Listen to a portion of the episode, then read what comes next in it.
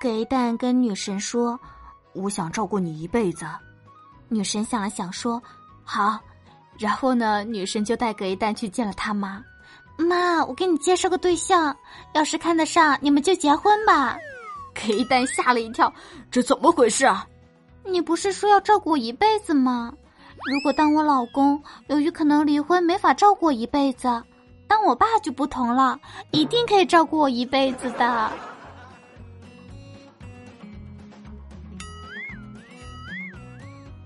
外婆突然给我介绍了个对象，是她家隔壁村的。见面后感觉不错，男方高高大大，看着很憨。外婆偷偷说：“小伙脸红了，有戏。”我心里也挺欢喜，相亲能够看对眼不容易。一会儿，男方的妈妈来了，我一看就觉得眼熟，她也说之前应该见过我。外婆和媒人都笑了，说这是缘分。我还没想起来在哪儿见过呢，南方的妈妈一拍手说：“哎呀，哎呀，我记起来了，前年我家狗叫了两声，然后被你撵得它跳进池塘了，是你不？”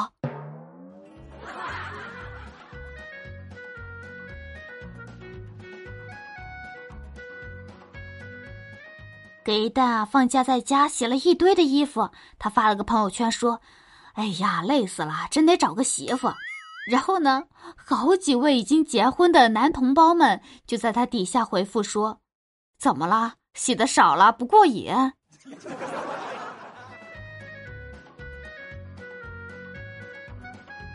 每天下班，葛一蛋都会和老王一起去同一个超市买菜。有一天呢，就只有葛一蛋一个人去超市了。买完菜之后，超市阿姨就问他：“哎，怎么每天都是你俩一起来买菜呀？你们的女朋友呢？”葛一蛋顿时就愣住了，看到那阿姨犀利的眼神，哎呀，是不是误会啥了呀？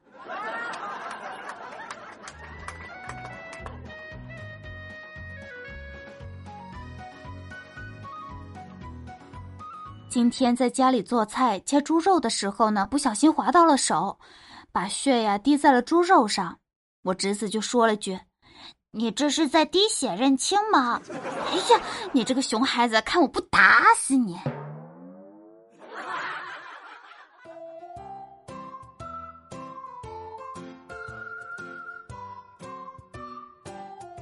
上学那会儿，班里有一个记忆力达人，背课文呐，什么《醉翁亭记》《出师表》《岳阳楼记》，我们咔咔背一天，他一节课就背下来了。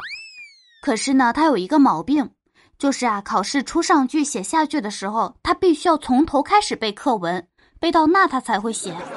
所以啊，每一次和他一个考场考语文的时候，就能听见那人一直在那叽里咕噜、叽里咕噜的念咒语。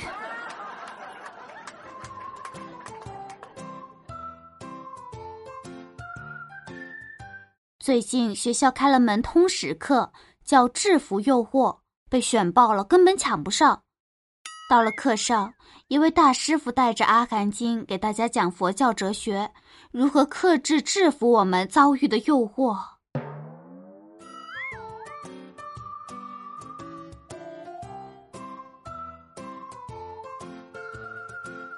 我独自一个人出门，就是社交恐惧症。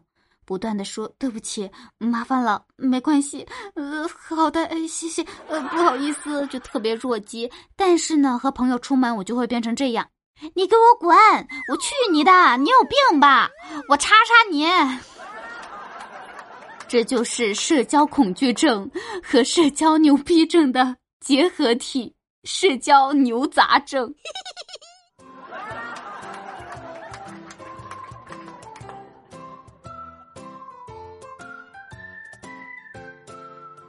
五年前加了一个单身群，约定谁结婚了就退群。五年过去了，我，我，我成群主了。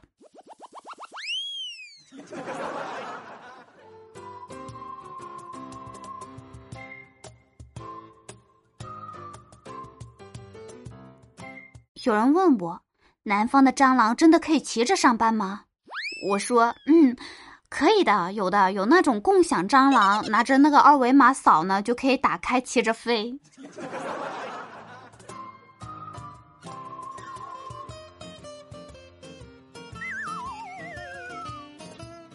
老师这个职业吧，说的形象点呢，就是每天带着学生在知识的海洋里畅泳。畅泳一段时间吧，你就会发现，只有你一个人上岸了，然后你还得返回一个一个去捞。有时吧，昨天捞上来了，今天又掉下去了，还得捞。在你喘息的时候，你会惊恐的发现，还有往回游的。